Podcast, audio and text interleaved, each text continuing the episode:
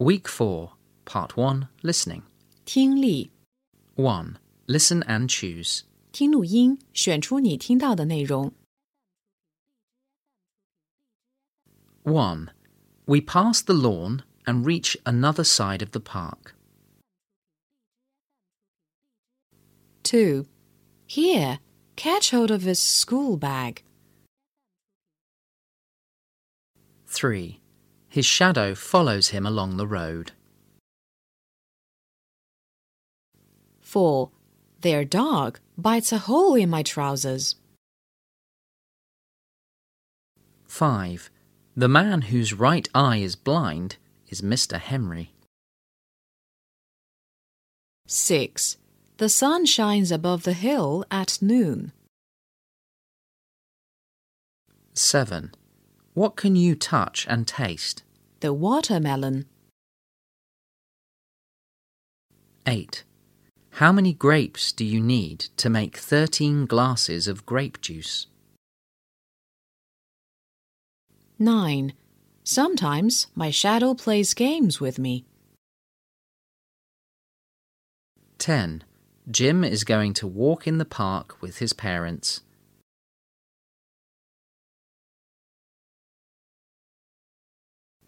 2.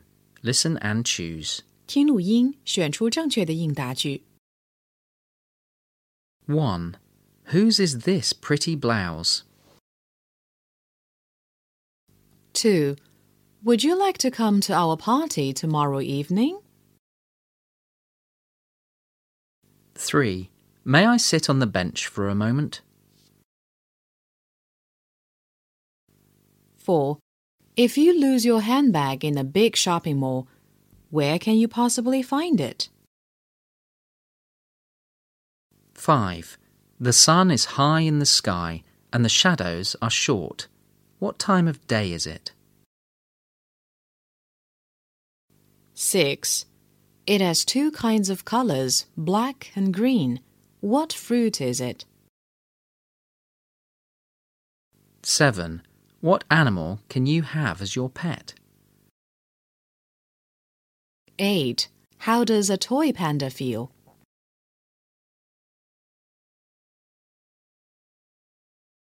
3. Listen and choose the best answer. 听对话，选出最恰当的答案。Dad, tomorrow is Sunday. Shall we go to the beach tomorrow? Let's turn on the TV and watch the weather forecast on television now, Shelley. It is a cloudy day today. It will be rainy tonight, and it will rain tomorrow morning, and there will be a storm tomorrow afternoon. Shelley, can we go to the beach tomorrow? Uh oh, what terrible weather! But we can do something else at home. We can play cards and make some delicious food at home. Okay, Dad. And I'll watch a football match on TV too. That's my favourite sport. Would you like to watch with me? All right, but that's not my favorite sport. Questions 1. Where does Shelley want to go tomorrow? 2. What's the weather like today? 3. What will the weather be like tomorrow afternoon? 4. What will they do tomorrow? 5. Whose favourite sport is football? 4. Listen and fill in the blanks. 听录音，填入所缺的单词，完成短文。 In the morning, the sun rises in the east. It's red, and it's behind the hill. I get up and walk to school. My shadow is long. The sun is high in the sky. It's lunchtime. I eat rice, carrots, and other food at school. When I go home, my shadow grows short. In the evening, the sun goes down in the west. I do my homework at home. I can see my shadow in the light. It grows big and strong. 5. Listen and judge. 听短文判断对错，正确的用 T 表示，错误的用 F 表示。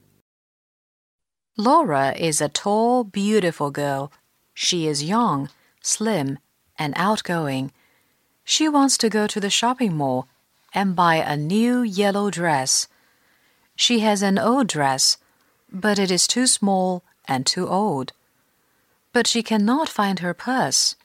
It is not on the floor, on her bed, or in her handbag. It's over there, says her sister, just under your chair.